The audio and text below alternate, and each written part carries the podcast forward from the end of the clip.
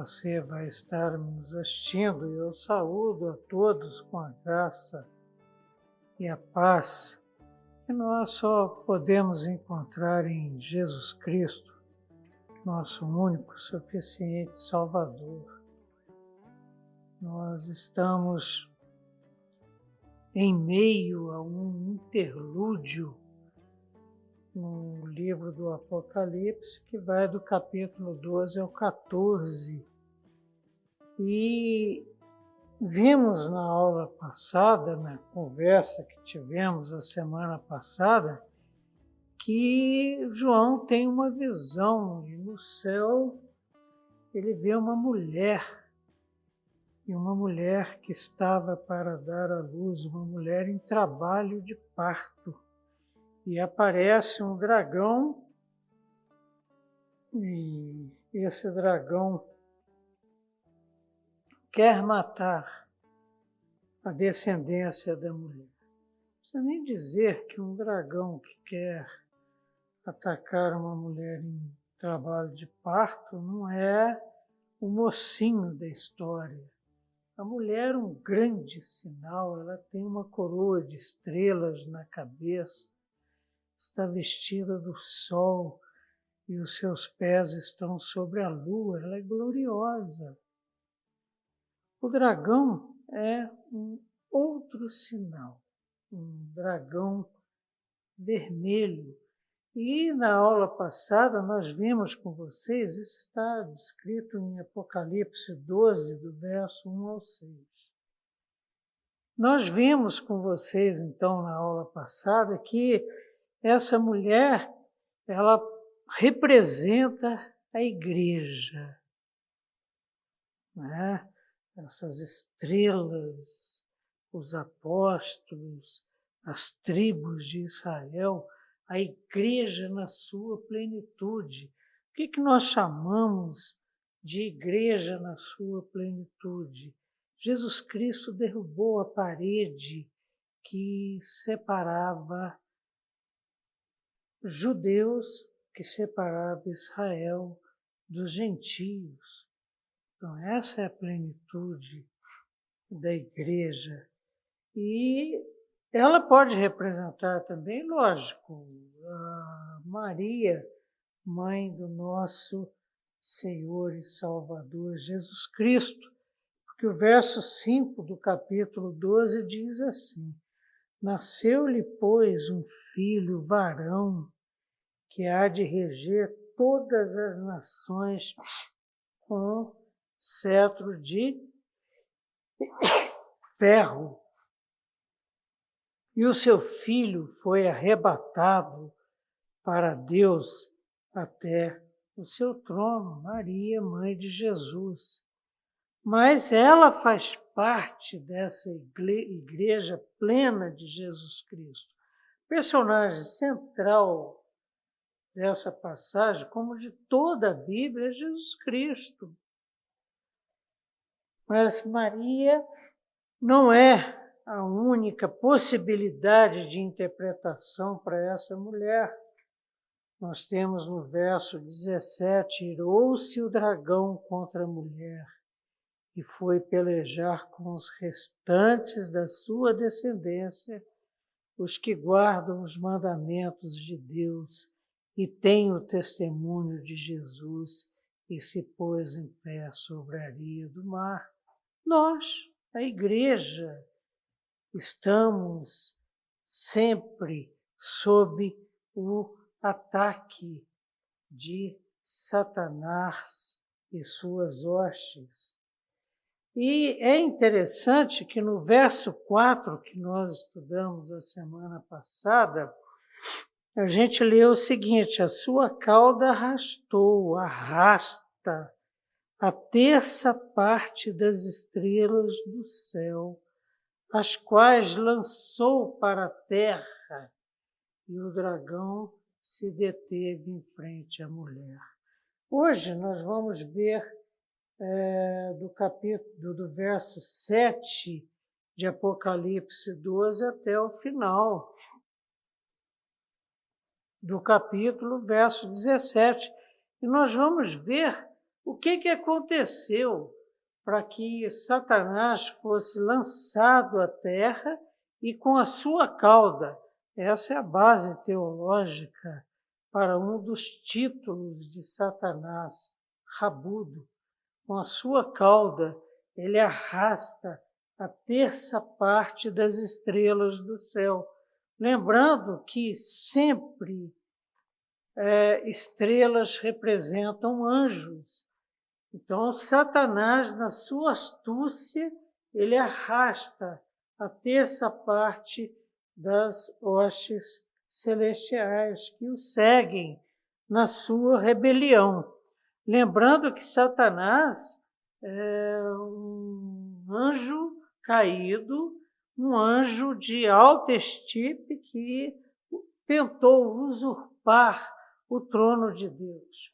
Eu tenho, assim, como base para os cuidados que normalmente eu tomo com Satanás, porque ele é o pai da mentira, o seguinte: ele estaria ali entre os quatro seres viventes, de repente seria o quinto ser vivente, ou estaria entre os anciãos que é, são agora na descrição de Apocalipse 24.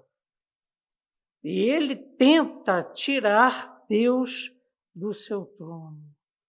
E hoje nós vamos ver então acerca dessa queda de Satanás.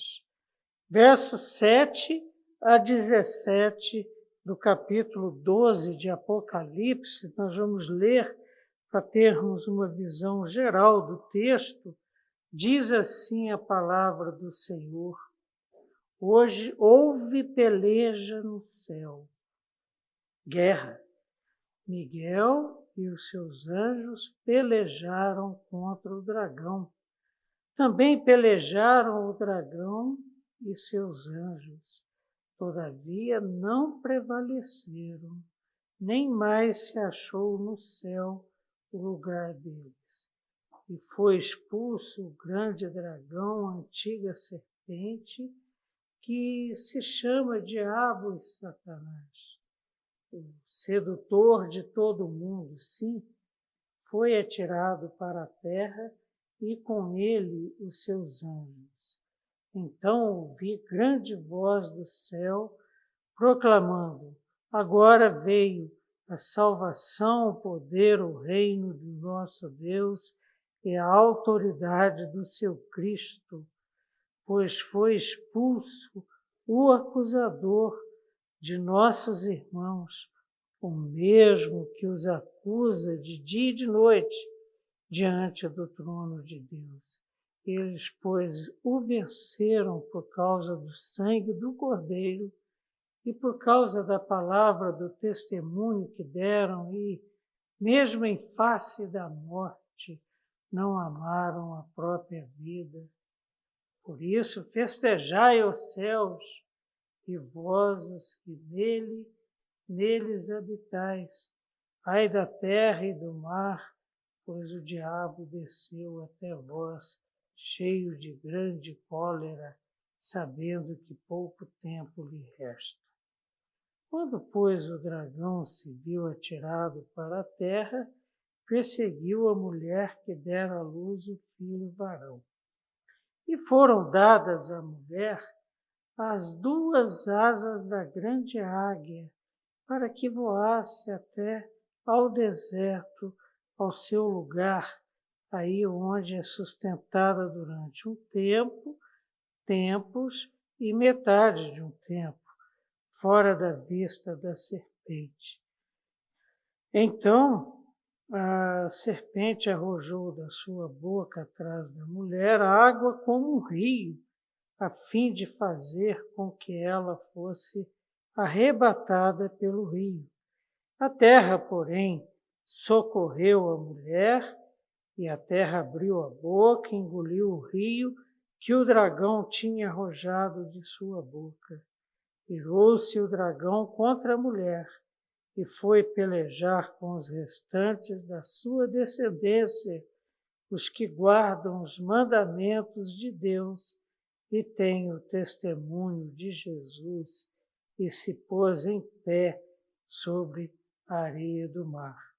Doravante, os textos de Apocalipse vão crescendo bastante em termos de linguagem simbólica, o que dá é, margem para muitas interpretações. Há um falatório muito grande em torno desses textos, em torno do Apocalipse como um todo.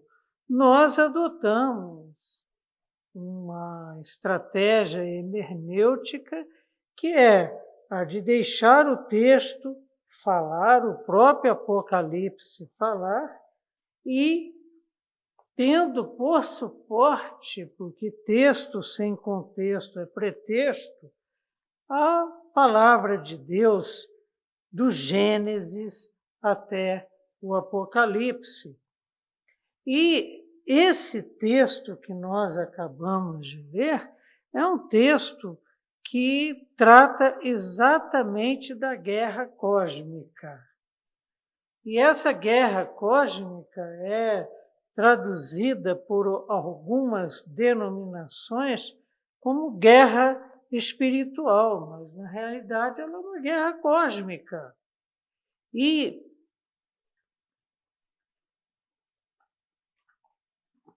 podemos considerar algumas questões. A primeira delas é a seguinte: isso que nós acabamos de ler, essa queda de Satanás, essa primeira queda de Satanás, ela aconteceu num passado primeiro, lá no Gênesis, ou aconteceu na cruz.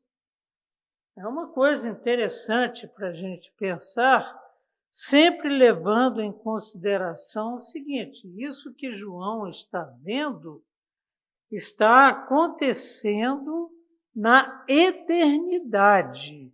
Não está, é, são eventos que não estão sujeitos ao tempo, ao espaço que é a realidade celestial que viveremos quando Jesus Cristo voltar.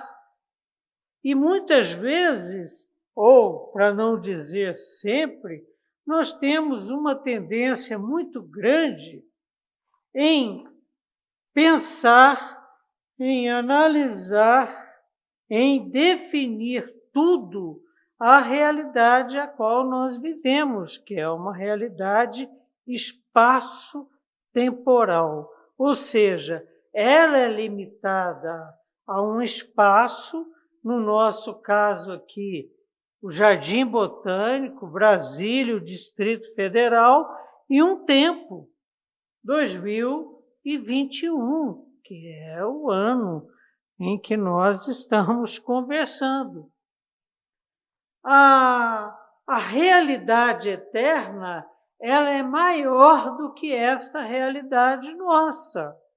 Ela não tem essa limitação nem ao tempo, ela abraça o tempo, ela é maior do que o tempo, e nem espacial geográfica. Na nossa visão, e o texto mostra isso, e a gente vai buscar evidenciar isso, essa guerra cósmica ocorreu na eternidade e abraça tanto Gênesis quanto a cruz do Calvário. Lógico que a serpente em Gênesis 3 já foi um instrumento de Satanás. Um animal astuto que foi usado por Satanás para enganar a humanidade, para enganar Eva, que convenceu Adão, e eles caíram. E a queda, a desobediência, o pecado nos atinge.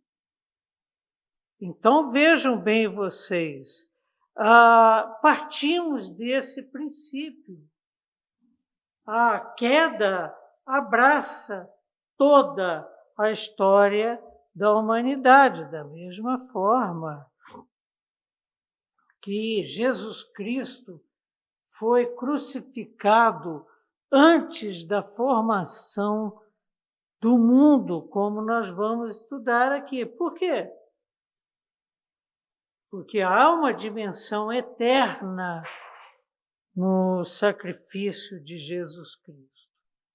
Então, o verso 7 do capítulo 12 diz assim: Houve peleja no céu. Essa peleja no céu já aconteceu. Isso significa o seguinte: que nós vivemos as consequências dela. Miguel e os seus anjos pelejaram contra o dragão, aquele dragão que quer matar a criança que vai nascer da mulher que está em trabalho de parto. Também pelejaram o dragão e seus anjos. Então dá para imaginar a cena. Miguel à frente de um exército celestial, fiel a Deus, e Satanás à frente de um exército de anjos que se rebelaram contra Deus. E o que que nos diz mais esse texto? Que essa peleja aconteceu no céu.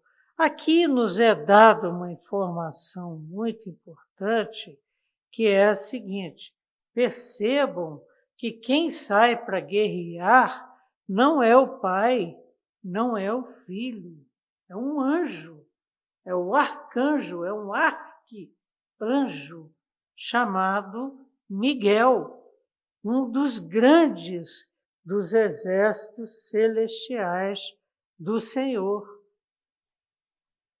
Muita gente quer colocar Jesus Cristo, muito embora ele participe de muitas batalhas, mas colocá-lo em batalhas que não é dele, porque ele é o Filho glorificado. O Pai é o nosso Pai eterno, é o Deus eterno. Então a guerra contra o dragão não é um embate entre Deus e o dragão, mas é um embate entre Miguel e o dragão não é um embate entre criador e criatura. É um embate entre duas criaturas, uma fiel e outra perversa. Essa é a batalha que aconteceu no céu. Em Daniel no livro do profeta Daniel, capítulo 12, verso 1, encontramos naquela ocasião Miguel, o grande príncipe que protege o seu povo, povo de Deus, se levantará. Haverá um tempo de angústia tal como nunca houve desde o início das nações e até então. A gente não pode esquecer que a sétima trombeta foi tocada nós estamos no meio do escatom. Mas naquela ocasião, o seu povo, aqueles que têm a marca, têm o selo do Espírito Santo, e escreveu Daniel, cujo nome está escrito no livro da vida de Jesus Cristo, será liberto. Nós não seremos atingidos e é interessante também que Miguel aparece em outras circunstâncias na palavra de Deus. Uma interessante é descrita em Judas, verso 9.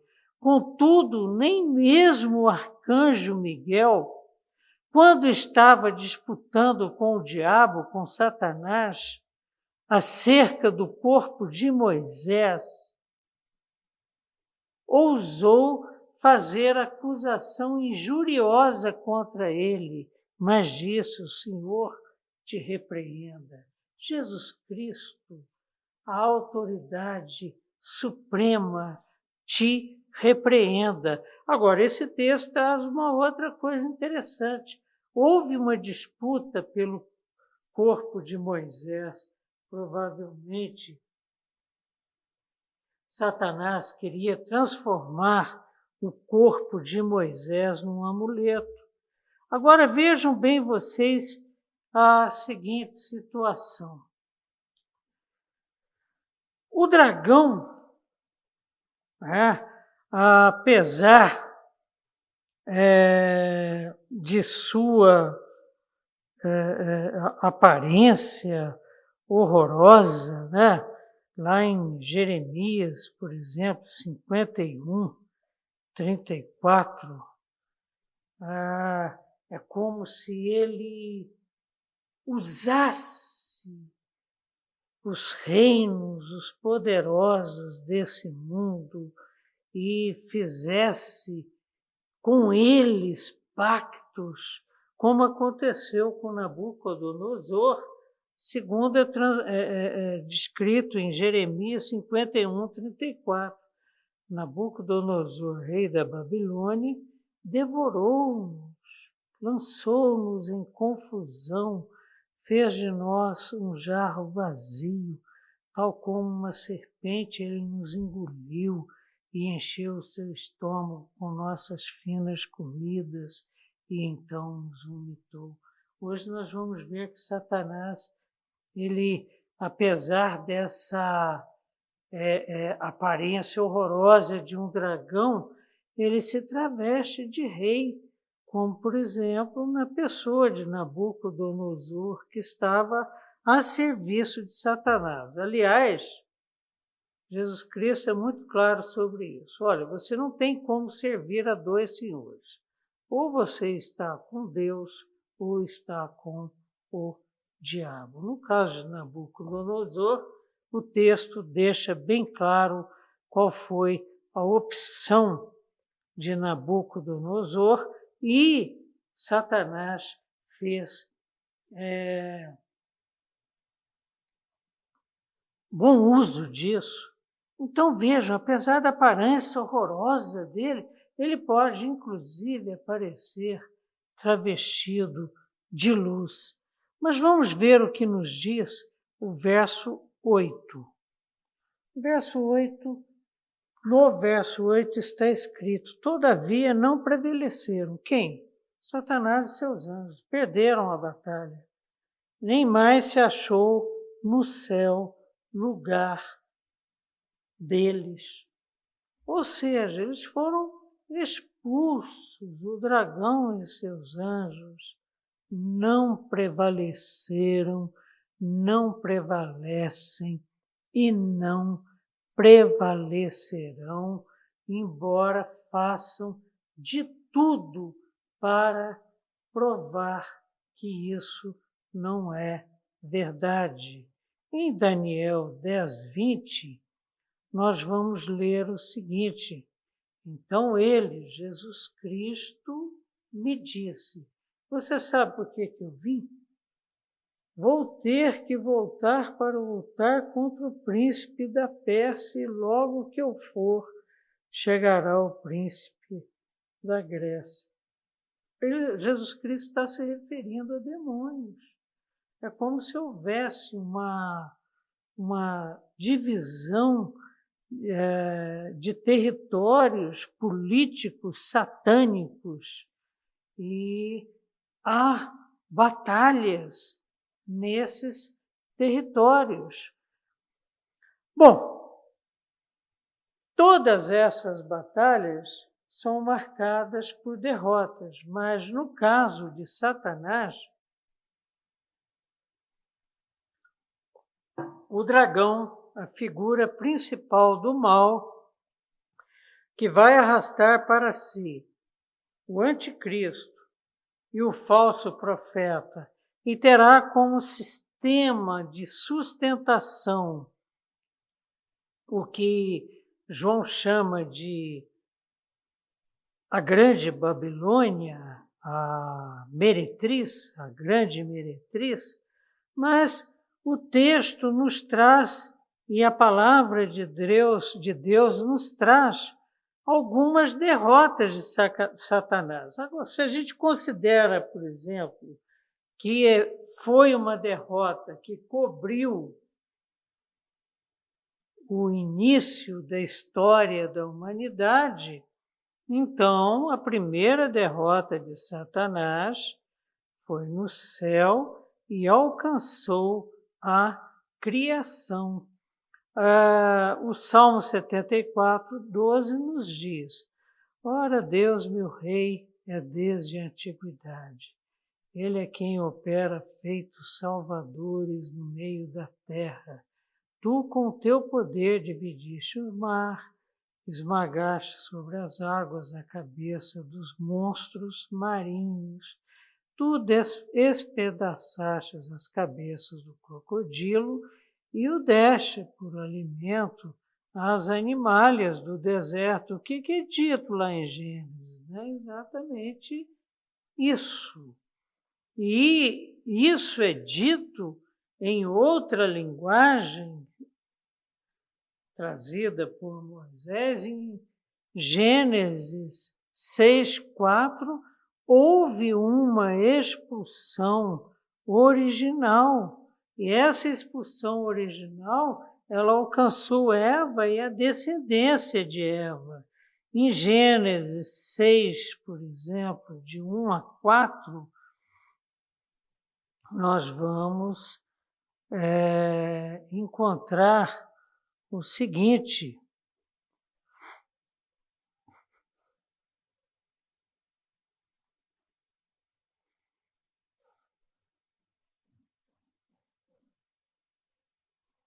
Gênesis 6, de 1 a 4, fala dessa queda de Satanás.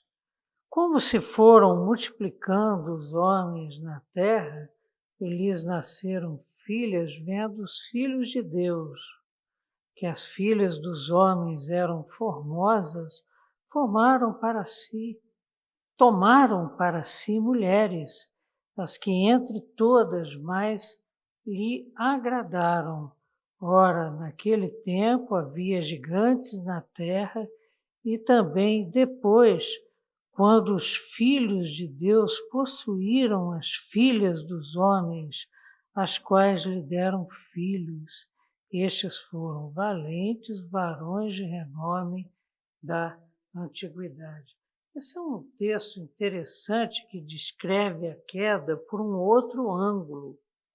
Então a gente imagina o seguinte: a serpente, o mais astuto dos animais, confundiu, seduziu e enganou Eva, que enganou Adão. Ambos comeram do fruto que Deus havia proibido. Então há queda, eu imagino que esse texto de Gênesis 6 é um texto pré-diluviano.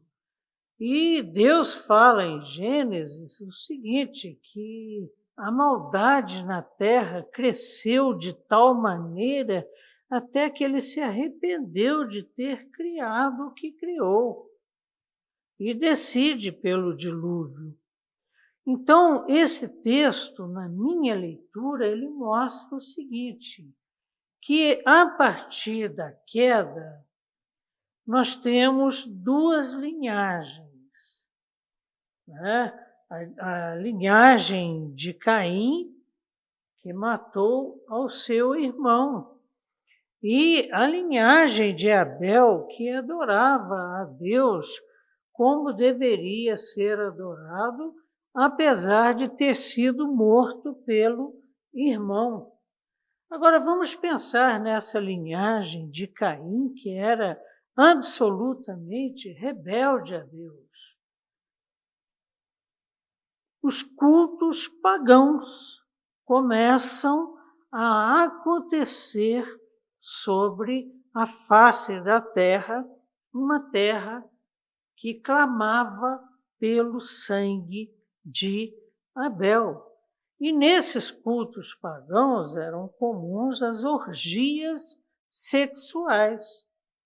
E esse texto mostra que estas orgias sexuais não são simplesmente orgias sexuais. A participação dos demônios vai além do que a gente pode pensar e nasce uma linhagem híbrida. E Deus decide pelo dilúvio. E fala em homens gigantes, homem, homens de grande portes, Golias provavelmente um de seus descendentes. Às vezes a gente vê algumas cenas na televisão que nos lembram esses gigantes fisicamente. É, esses dias eu vi uma cena de um deputado que estava sendo preso. Puxa vida, o cara parece um orque, aqueles orques lá do Senhor dos Anéis. O cara bruto, né? A, a, a mensagem que ele passa é uma mensagem violenta. Esses homens eram gigantes, tanto fisicamente, né? Os caras troncudos, Conan, o bárbaro, representa esse período, é, é, interpretado por Schwarzenegger. Agora, o que, que acontece? Mas eram gigantes também na soberba homens extremamente violentos, soberbos, que não tinham nenhum temor de Deus, muito menos amor ao próximo. Então, isso daí tem a ver com essa é, expulsão original. O dragão briga com os seus anjos contra Miguel e os seus anjos, é derrotado e é lançado em terra. Muita gente tenta negar isso, mas Jesus Cristo não negou, não. Ele disse: Eu via Satanás caindo do céu como um relâmpago. Satanás não se atirou do céu. Satanás não partiu para um voo até a terra saindo do céu. Ele foi atirado, ele caiu. Uma queda violenta do céu, como um relâmpago. Muitos cientistas é, buscam explicar a existência de um ponto na atmosfera que é por onde as naves espaciais normalmente retornam à Terra penetrando na atmosfera, como se fosse uma porta. Há aqueles que defendem que quem abriu essa porta foi Satanás na sua queda. Então, continuando a leitura do nosso texto, Em Apocalipse 13, 7, João vê a besta vencendo os santos. Apocalipse 13, 7 diz assim: Foi-lhe dado a quem? Ao dragão, aos seus seguidores, ao anticristo, a besta, também que pelejasse contra os santos e os vencesse. Lembram das duas testemunhas? Deu-se-lhe ainda autoridade sobre cada tribo, povo, língua e nação.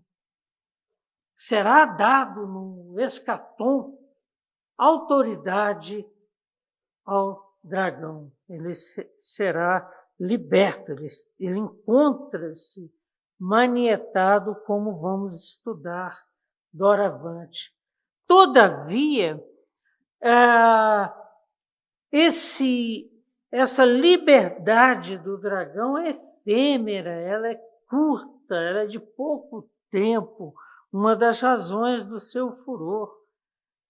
Em Apocalipse 12, 11, eles o venceram pelo sangue do Cordeiro e pela palavra do testemunho que deram diante da morte, não amaram a própria vida. Vamos fazer uma rápida recapitulação usando esses dois versículos do livro do Apocalipse. Miguel guerreia contra Satanás e suas hostes e vence. E Satanás é lançado na terra, conforme o texto bíblico.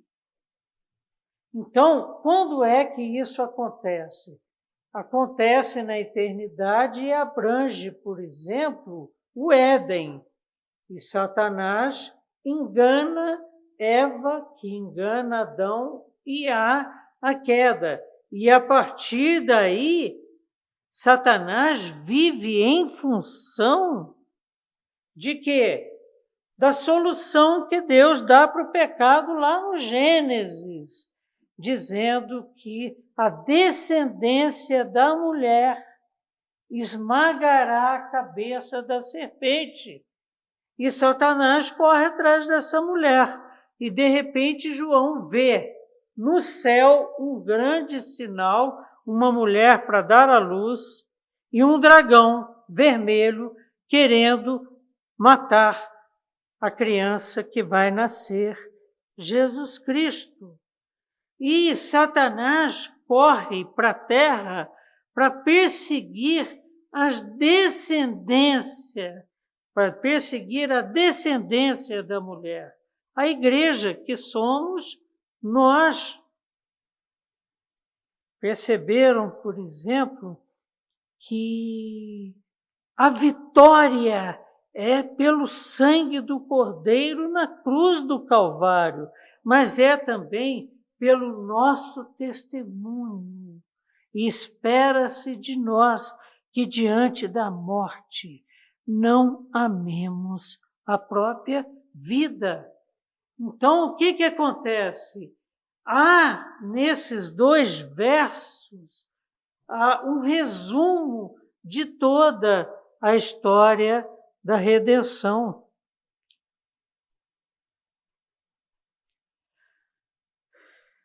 A batalha de Cristo na cruz e a dos santos na luta contra o mal refletem a vitória definitiva sobre Satanás. E essas batalhas, a de Cristo na cruz e a nossa batalha contra o mal, elas culminam no escatom descrito dos versos 17 a 20 que nós vamos estudar. Nós vamos continuar no texto. É, você pode ir identificando, por, pelo que nós acabamos de falar, que na nossa vida, na nossa peregrinação como filhos de Deus, na nossa peregrinação como igreja, na nossa peregrinação como família, como pais, mães, filhos, nós podemos identificar isso que está sendo dito. Mas o verso 9 diz o seguinte: foi, E foi expulso o grande dragão, a antiga serpente que se chama Diabo e Satanás o sedutor de todo mundo, sim foi atirado para a terra e com ele os seus anjos. Vivemos debaixo da graça de Deus, mas sob a égide de Satanás e dos seus anjos. É o que está sendo dito nesse verso 9. Por quê? Expulso do céu esse é um verbo passivo divino que define Deus como a força da ação de Miguel. Quem é que fortalecia Miguel contra na luta contra Satanás? O Senhor. E, ao mesmo tempo, nós temos a aplicação da chamada lex talionis, que vai ser aplicada a toda a humanidade e a nós. A lei da retribuição fez aos anjos caídos, foi feito com ele. Porque, na realidade, os anjos caídos passam por uma humilhação muito grande. Eles são expulsos do céu pela derrota que tiveram diante de Miguel e seus anjos. Satanás é também expulso. Satanás, ele enganou Eva, ele é enganador. A gente tem que ter muito cuidado com isso, sabe? Para lidar com Satanás, eu vejo muita gente lidando com Satanás com bravata. Vocês já viram aqueles cultos barulhentos? Nós já mudamos de igreja, dela e eu, por conta da barulhada, da gritaria e da quantidade de repreensões. Mas Satanás, ele é astuto, ele enganou Eva. E mais, ele engana a nós crentes e engana também os descrentes. Satanás engana não somente os filhos de Deus, os escolhidos, os predestinados, os selados pelo Espírito Santo, mas ele engana também os descrentes. Alguns textos que trazem essa é, característica de Satanás como enganador. E começa lá em Gênesis. E o André tem estudado isso, né? Ora, a serpente era o mais astuto de todos os animais selvagens que o Senhor Deus tinha feito. E ela perguntou à mulher: Olha a astúcia, foi isto mesmo que Deus disse? Já jogou uma dúvida na cabeça da mulher. Não comam de nenhum fruto das árvores do jardim. Olha, a, jogou uma dúvida e seguida a dúvida, que é terreno fértil para mentira, a incerteza é terreno fértil para mentira, jogou uma mentira. Não comam de nenhum fruto das árvores do jardim. Deus nunca disse isso. Então, primeiro, o que nós temos que ter em mente, aquele dragão que João vê querendo matar a descendência da mulher, e nós estamos nesse bojo, é astuto, é enganador, é mentiroso. Ele engana os crentes. Próprio Jesus falou em Mateus 24, 24, no seu sermão profético: Pois aparecerão falsos cristos, falsos profetas, que realizarão grandes sinais e maravilhas. Hum, vocês já viram o tanto de igreja superlotada em, em, em em torno de grandes sinais e maravilhas, e eles realizarão grandes sinais e maravilhas para, se possível, enganar até os eleitos. Então, nós temos uma dependência absoluta de Deus que nos dá discernimento para sabermos quem fala a verdade e quem é a mentira. E ele é também enganador dos descrentes. O Deus desta era cegou o entendimento dos descrentes. Para quê?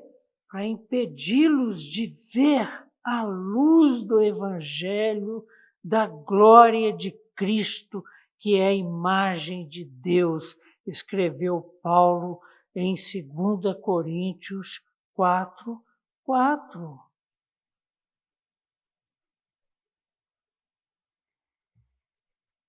Mas o dragão também é hostil. Olha o que, que Deus fala em Gênesis 3,15. Porém, inimizade entre você e a mulher, entre a sua descendência e a dela. Este lhe ferirá a cabeça e você lhe ferirá o calcanhar. Então é estabelecida esta guerra, esse confronto entre Satanás e a descendência da mulher. Satanás também é opositor. Ele age nas nossas vidas como opositor. E o capítulo primeiro do livro de Jó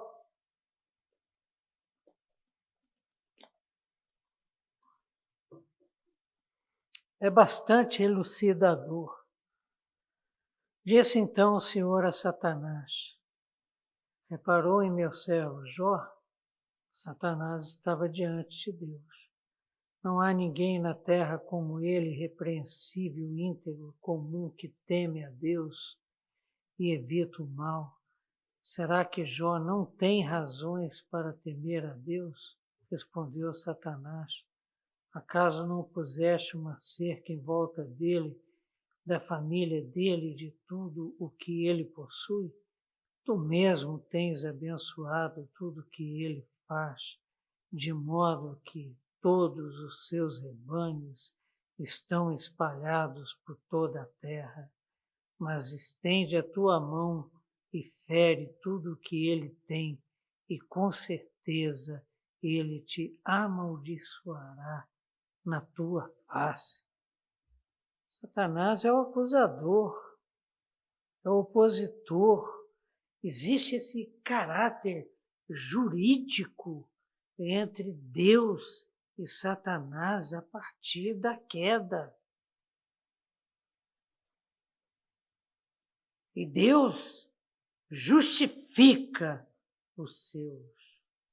E se nos debruçamos sobre o livro de Jó, nós aprendemos que Jó, a partir das provações permitidas por Deus, trazidas pelo opositor Satanás, tornaram Jó um homem mais íntimo de Deus. Antes eu só conhecia de ouvir falar, mas agora os meus olhos te veem esse é o dragão que foi expulso do céu e foi lançado na terra. Satanás é enganador de crentes e descrentes, hostil, agressivo, ele fere e não só nos destrói, porque nós somos selados. Você vai ver o que, ele vai fazer com seus seguidores. E ele é também opositor. Capítulo, é, verso, capítulo 12, verso 10 do Apocalipse. Então ouvi grande voz no céu, a cena muda. Satanás foi lançado na terra, foi expulso do céu ele e seus anjos não encontram mais lugar no céu, a não ser aquele que Deus, em sua soberania, poder, graça, misericórdia e amor por nós, permite que Satanás ocupe. Então João ouve grande voz no céu proclamando: agora veio a salvação, o poder, o reino do nosso Deus e a autoridade do seu Cristo, pois foi expulso o acusador de nossos irmãos, o mesmo que os acusa de dia e de noite diante do nosso Deus. Nós vivemos, é uma boa hora para se pensar nisso, o já e o ainda não. Jesus Cristo já venceu, Satanás já foi expulso do céu, mas o que que acontece? Nós ainda não experimentamos isso plenamente. Essa experiência plena com Deus, nos novos céus e nova terra, essa experiência acontecerá na segunda e gloriosa e poderosa vinda de Jesus Cristo.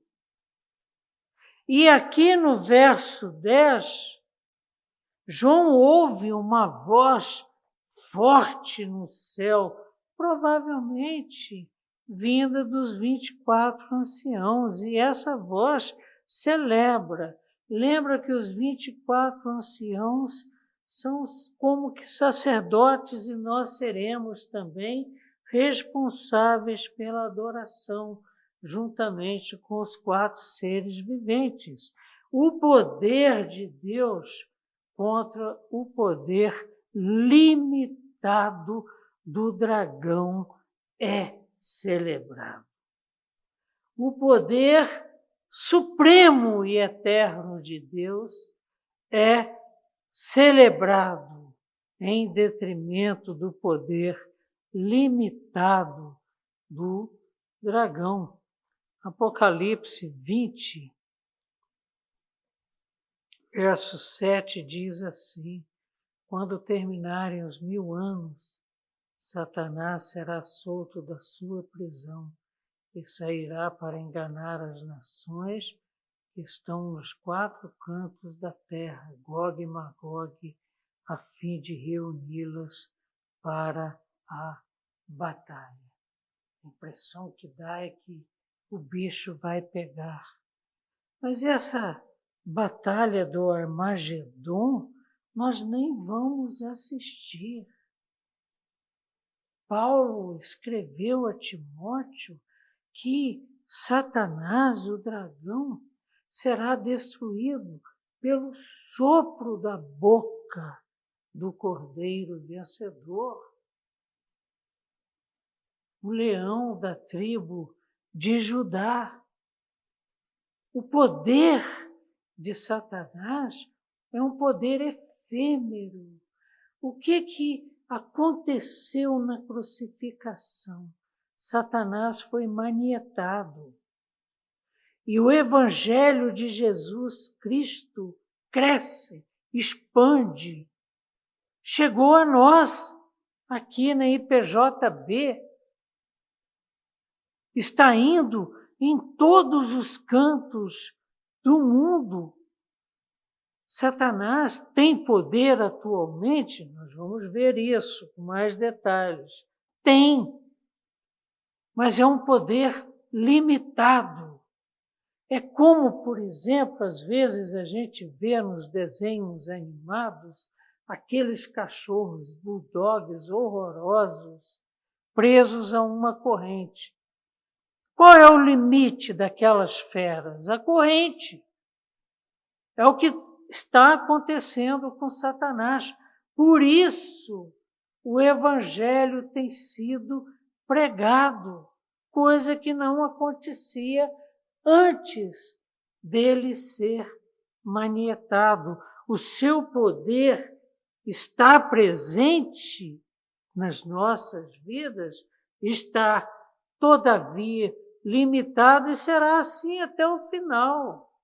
E sempre foi. Ele nunca fez nada além do que o Criador o permitisse. O reino do nosso Deus é como que o galardão de Cristo, por tudo que ele fez, por essa vitória sobre Satanás que aconteceu na cruz do Calvário e que foi consumada na ressurreição de Jesus Cristo.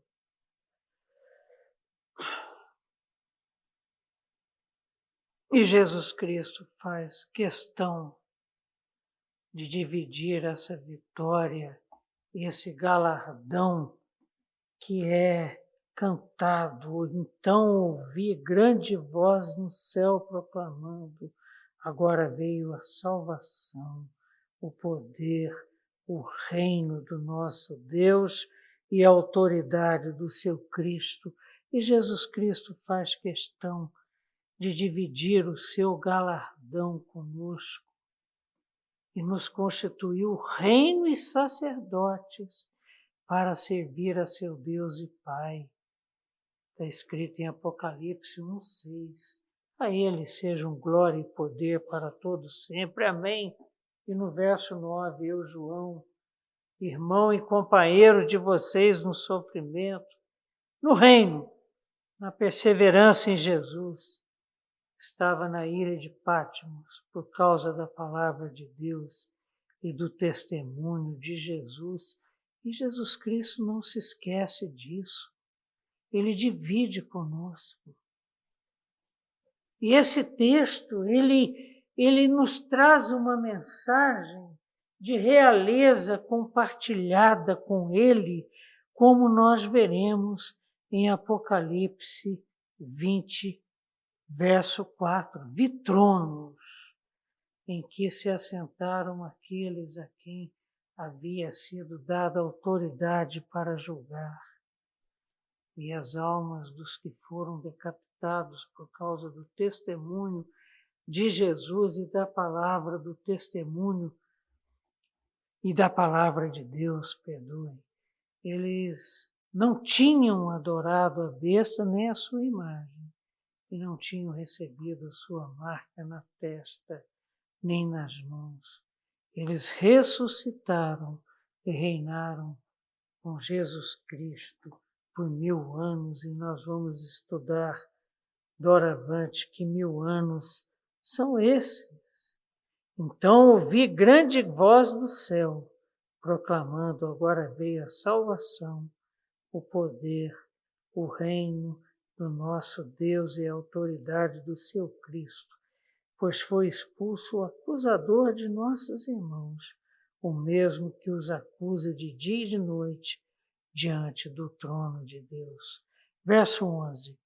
Eles, pois, o venceram por causa do sangue do Cordeiro. Ah, o primeiro motivo da nossa vitória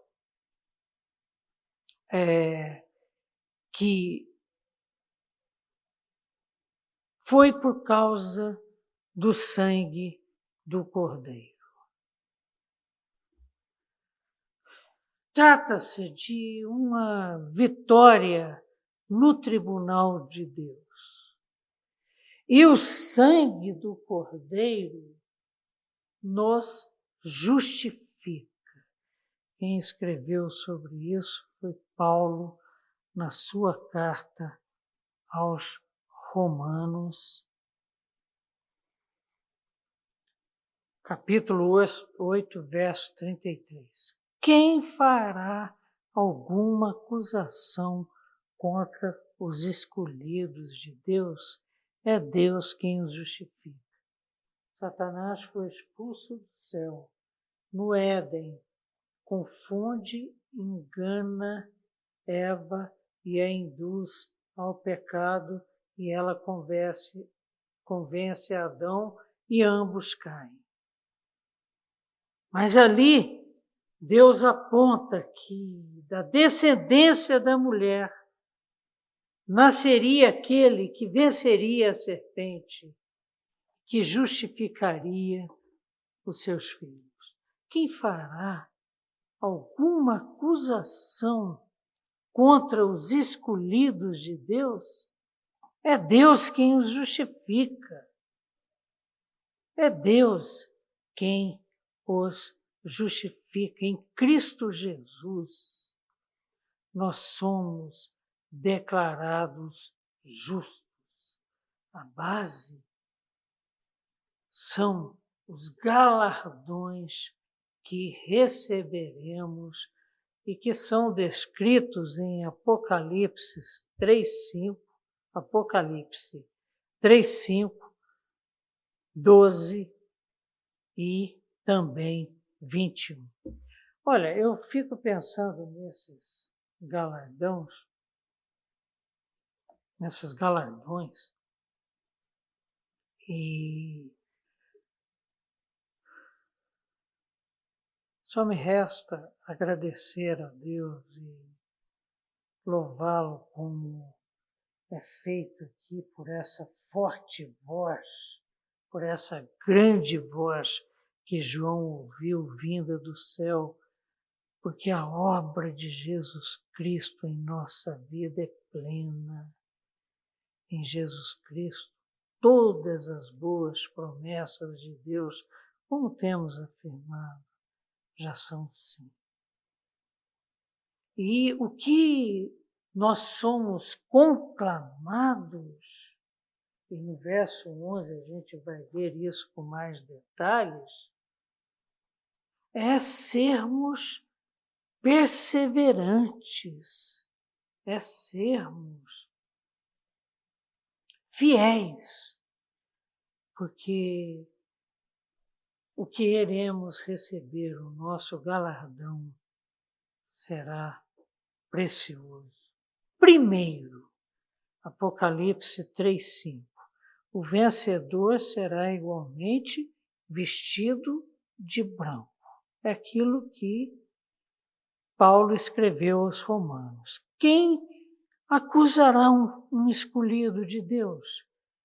É o próprio Deus quem o justifica, e o sangue do Cordeiro derramado na cruz do Calvário torna as nossas vestes brancas, imaculadas, lava-nos de todo o pecado.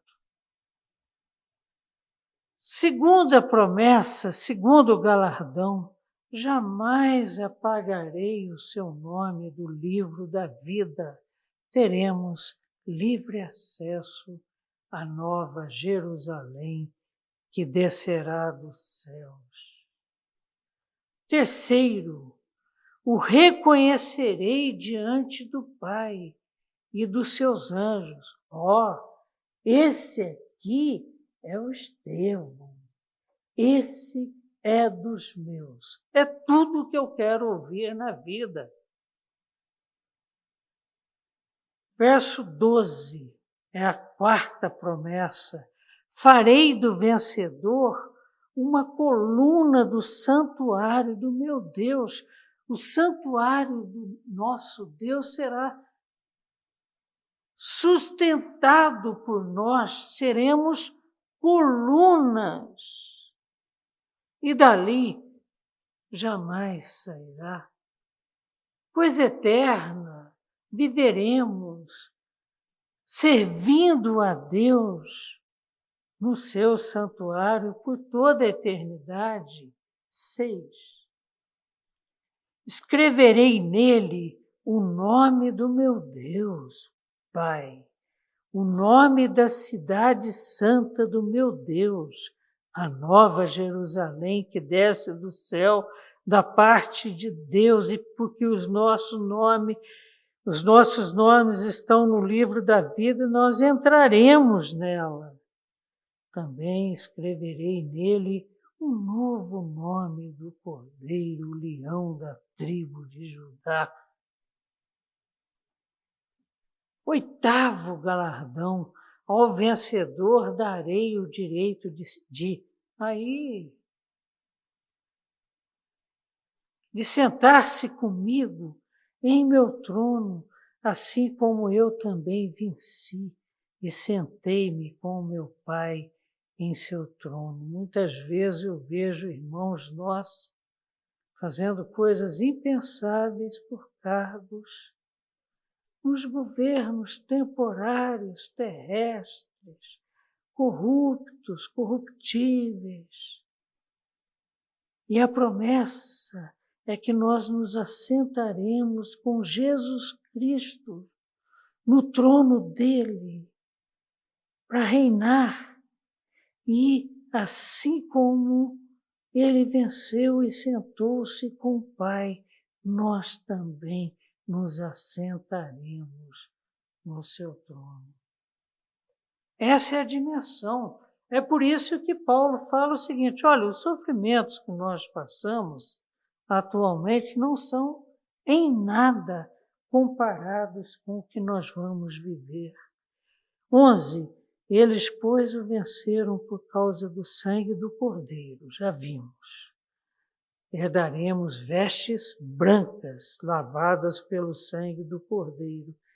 Agora, nós, o, o, o, o Satanás, a besta, será vencida, o dragão será vencido também por causa da palavra do testemunho que a igreja der. E mesmo em face da morte, não amar a própria vida. É o que é esperado. A vitória é alcançada pelo santo de duas formas, então: pelo sangue do Cordeiro e pelo testemunho que dão.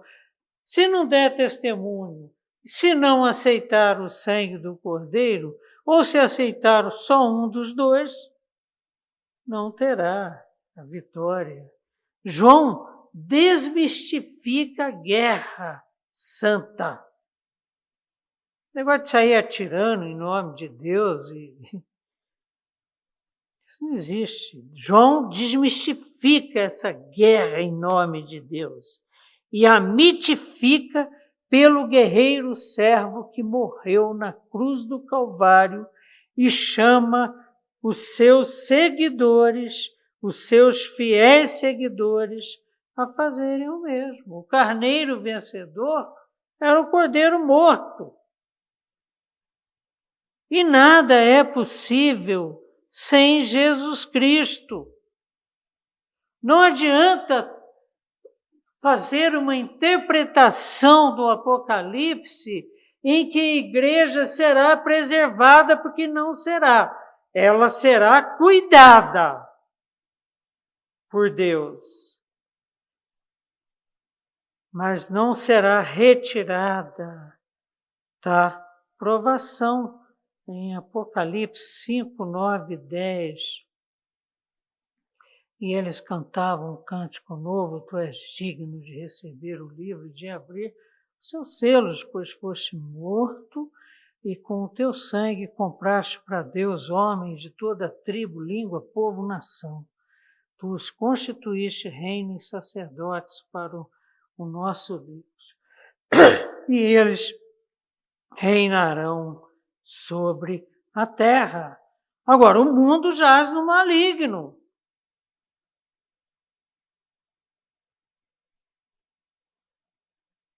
É esperado de nós isso, porque quando Jesus abriu o quinto selo, João vê debaixo do altar as almas daquele que haviam sido mortos.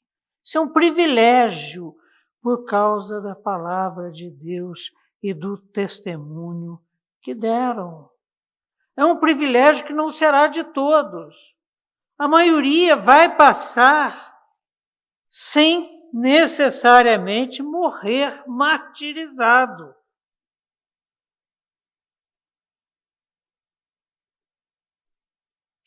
Somos chamados a testemunhar mesmo no martírio. O que que Jesus ensinou? Quem perder a sua vida, ganhá-la-á. Quem quiser ganhar a sua vida, perdê-la-á. Nem todos, eu repito, serão martirizados mas espera-se de nós que fomos comprados por alto preço uma disposição para a morte. Senão, o que, que nós seremos? Inimigos de Deus. E que Ele tenha misericórdia de nós caso isso aconteça. Os discípulos que prometiam a Jesus, e, e Pedro foi um deles, todos fugiram. Mas depois compreenderam e a maioria deles foi martirizada. Consta a tradição, inclusive, que Pedro não quis ser crucificado como Jesus Cristo. Ele não se achava digno. foi crucificado de cabeça para baixo. Isso conforme a tradição. Não está na palavra de Deus. Mas demonstra a que nível Pedro compreendeu esse versículo da importância do testemunho. Por isso, festejai os céus e vós os que neles habitais. Ai da terra e do mar, pois o diabo desceu até vós, cheio de grande cólera, sabendo que pouco tempo lhe resta. O ai é por causa de Satanás, né? E ele está irado. Por quê? Primeiro, como vimos, perdeu seu lugar no céu. Segundo, tem pouco tempo, o escatom. A sétima trombeta já foi tocada, Jesus Cristo já voltou. Sua derrota final é iminente, seu julgamento é inevitável. Todos são alvo para a ira satânica, pois todos os humanos são imagem e semelhança de Deus e objetos do seu Senhor. Desculpem, do seu amor santos e ímpios. E isso provoca ira, ódio em Satanás. Ele vai destruir, inclusive, os seus seguidores. Não nos destruirá, porque o Senhor nos selou e nada tocará na nossa vida, na nossa alma. 13. Quando, pois, o dragão se viu atirado para a terra, perseguiu a mulher que dera à luz o filho varão. E foram dadas às mulheres, à mulher as duas asas da grande águia, para que voasse até o deserto ao seu lugar, aí onde é sustentada durante um tempo, tempos e metade de um tempo fora da vista da serpente.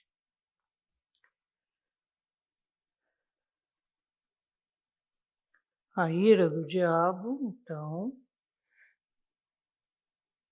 se volta especificamente contra os santos, já que o Filho de Deus está à direita de Deus Pai, intercedendo por nós.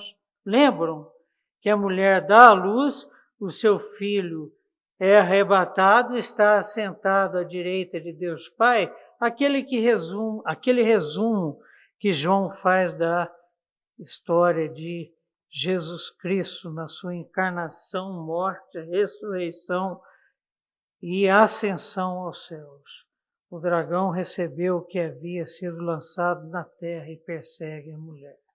Ele percebe que foi lançado na terra, que perdeu seu lugar e começa a perseguir o povo de Deus.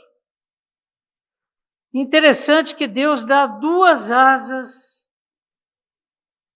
da grande águia à mulher. Quem carrega a mulher não é a águia, mas é dada à mulher asas de águia. Isso lembra o quê?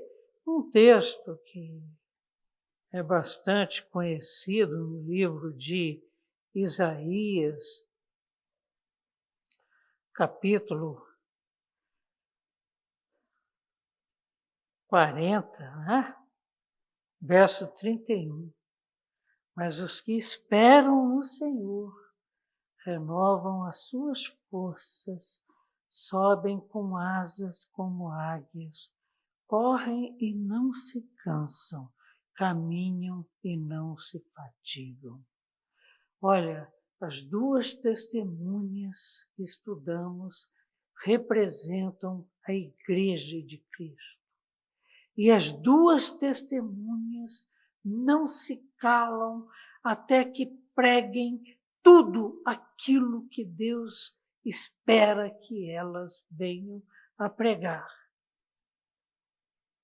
E é dado poder à besta, e a besta mata as duas testemunhas, e elas são ressuscitadas depois de três dias e meio e são assuntas ao céu. Sobem como águias, correm, não se cansam, caminham e não se fatigam. É o que é dito aqui acerca da mulher que com asas de águia foge para o lugar onde havia sido preparado para ela ser sustentada como é preparado para nós durante a grande provação. Três anos e meio. A mulher será sustentada e protegida das artimanhas de Satanás. Mateus 6,13 E não nos deixes cair em tentação, mas livra-nos do mal. Por que, que Jesus ensina-nos a orar assim? Porque de Deus é o reino, de Deus é o poder, de Deus é a glória para sempre e habitaremos na casa dele pelos séculos dos séculos. Amém. Amém.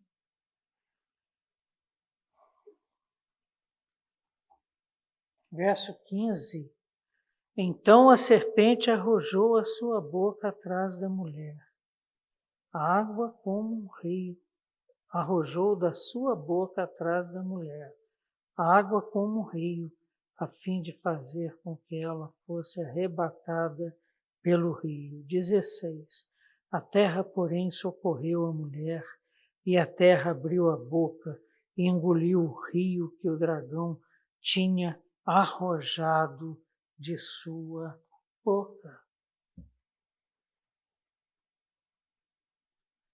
Um rio de mentiras, um dilúvio de engano e perseguição é revelado nessa passagem.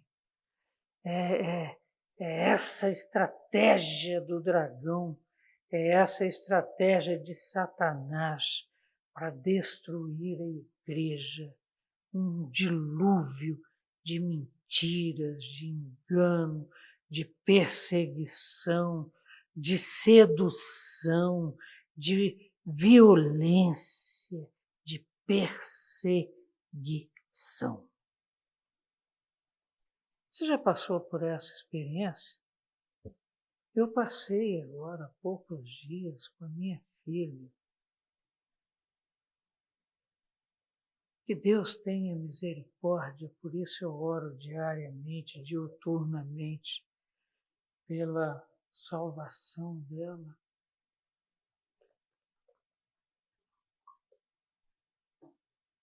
E se a gente não tiver muita certeza de quem nós somos e de quem Deus é, nós somos consumidos, inundados afogados por esse dilúvio de mentiras, de engano e de perseguição, tal qual escreveu o salmista. Laços de morte me cercaram, torrentes de impiedade me impuseram terror.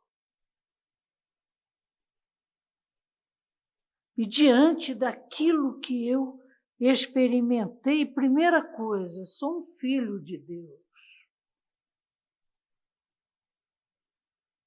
Segunda coisa, como deve viver um filho de Deus?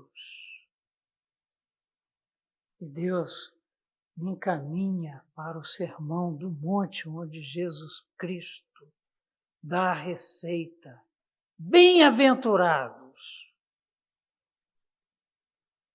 os pobres, os humildes, os perseguidos, os injuriados, os fracos, os últimos, porque serão os primeiros.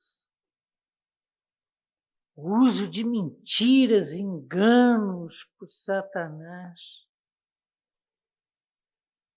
Faz inclusive uma alusão aos falsos mestres que Jesus Cristo alerta nas suas cartas às sete igrejas. Nós vemos, por exemplo, em Apocalipse 2:2, conheço as tuas obras, tanto o teu labor como a tua perseverança, e que não pode suportar homens maus e que puseste à prova os que a si mesmos se declaram apóstolos e não são, e os achaste mentirosos. O que mais existe hoje são aqueles que se autodenominam apóstolos e não passam de mentirosos que só querem ganhar dinheiro.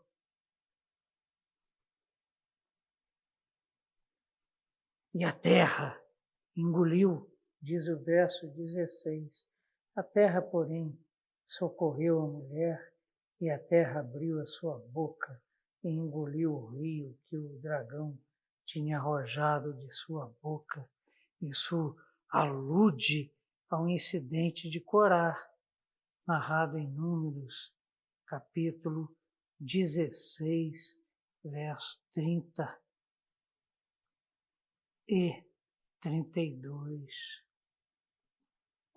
Mas se o Senhor criar alguma coisa inaudita e a terra abrir a sua boca e os tragar com tudo o que é seu, e vivos descerem ao abismo, então conhecereis que estes homens desprezam o Senhor. Verso 31. E aconteceu que, acabando ele de falar todas essas palavras, a terra debaixo dele se fendeu, abriu a sua boca e os tragou com as suas casas, como também todos os homens que pertenciam a Corá e todos os seus bens. A terra tragando, símbolo de que Deus nos protegerá. E esse tsunami que tenta nos afogar, esse lamaçal que tenta nos atolar e nos matar, será tragado, será purificado, será absorvido pelo poder, pelo amor, pela graça, pela misericórdia de Deus em Cristo Jesus, pelo Espírito Santo de Deus que habita em nós e pela Sua palavra, que é a verdade. Tragou. E a mulher foi protegida. Por isso que eu tenho afirmado, irmãos, recorrentemente: não interessa o que eu penso, o que eu quero, o que eu sinto. Que interessa é o que Deus pensa e o que Deus quer para a minha vida e o que Ele sente com relação a mim. Se assim não fosse, eu já teria sido consumido. Mas pensando assim, essas mentiras são tragadas, como aconteceu com a mulher. Verso 17. Irou-se o dragão contra a mulher e foi pelejar com os restantes da sua descendência, os que guardam os mandamentos de Deus e tem o testemunho de Jesus e se pôs em pé sobre a areia do mar.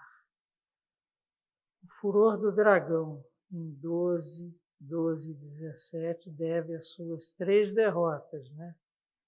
Ele é vencido por Miguel, expulso do céu, e é derrotado ao tentar matar o Filho de Deus. A derrota maior aconteceu na cruz do Calvário. Então, ele faz guerra contra quem? Contra a igreja, contra os filhos, contra a descendência da mulher, conforme Gênesis 3,15. destaque é na obediência. Devemos obedecer. Jesus Cristo foi obediente e humilde até a morte e morte de cruz. Obediência, testemunho e fidelidade a Jesus Cristo é a solução principal às cartas que nós estudamos às sete igrejas. Os mandamentos de Deus aludem à segunda tábua do decálogo. Jesus disse, Mateus 19, 17. Por que me perguntas acerca do que é bom? Bom só existe um. Se queres, porém, entrar na vida, guarda os mandamentos. Guarda como eu guardei, porque eles te protegerão. Eles serão escudo contra as setas inimigas. Eles serão o caminho seguro que leva à vida. Então, tá aí, Deus nos deu tudo o que precisamos para vencer as artimanhas de Satanás. E a questão que eu deixo para os irmãos refletir é o seguinte: fica alguma dúvida de que o dragão é um perdedor desde o início da história da salvação e será definitivamente vencido, destruído nos próximos capítulos. Amém. Amém. Vamos orar? Senhor nosso Deus e Pai, parece que é uma guerra tão desigual um dragão e uma mulher em trabalho de parto. Mas por trás dela tem o Senhor, tem o teu filho assentado à tua direita, os teus anjos, o arcanjo Miguel e o seu exército de anjos. Um exército vencedor que venceu a batalha contra Satanás o expulsou dos céus para a terra. Satanás que seduziu, que enganou, que fez a mulher cair e convencer ao seu marido, que também caiu. Mas o Senhor não nos deixou abandonados no pecado. Lá no Éden, o Senhor prometeu Jesus Cristo, que veio que encarnou, que nasceu de mulher, conforme a visão de João, que cresceu entre nós, que aprendeu da tua palavra, que foi levado à cruz do Calvário para morrer no nosso lugar. Foi morto e sepultado e ao terceiro dia ressuscitou depois de 40 dias consolando os seus discípulos, organizando a igreja, subiu aos céus, está à tua direita e intercede por nós. É assim. Nós estamos aqui, Senhor, debaixo da tua graça. E vivermos no mundo em que Satanás reina, apesar de um reinado limitado, efêmero, é muito difícil. Mas o Senhor nos dá todas as condições de vencermos. O Senhor nos dá o seu Santo Espírito que escolheu habitar em nós. O Senhor nos dá a tua palavra, que é lâmpada para os nossos pés e luz para o nosso caminho.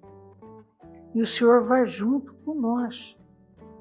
E quando somos atacados, como somos quando somos invadidos pelas mentiras, pelas artimanhas, pela violência de Satanás contra nós, o Senhor nos livra. Será assim, Senhor, e nós queremos declarar que queremos ser fiéis até o fim, para que recebamos de Ti o galardão que o Senhor tem reservado para nós. E queremos, Pai, viver contigo pela eternidade. Queremos ser colunas no teu santuário. Queremos ter o teu nome escrito em, nós. Queremos ter o nome, o novo nome do teu filho escrito em nós e te servir e usufruir, Pai, de tudo que o Senhor pode nos dar por toda a eternidade. Ajuda-nos. Essa pequena igreja esteja conosco, nós te rogamos, em nome de Jesus. Amém. Senhor, muito obrigado, eu agradeço de novo, meu Deus. E nos colocamos, queridos, à disposição dos irmãos, qualquer dúvida, nós voltaremos a esse texto, que ele é um texto assim, chave para a compreensão do que vem pela frente. E o que vem pela frente é a vitória final Filho de Deus sobre Satanás, suas hostes, seus seguidores. Então, qualquer dúvida que você tiver, sugestão, crítica, mande ao nosso chat. Teremos o maior prazer em respondê-las. E até a semana que vem, se Deus quiser. Um abração para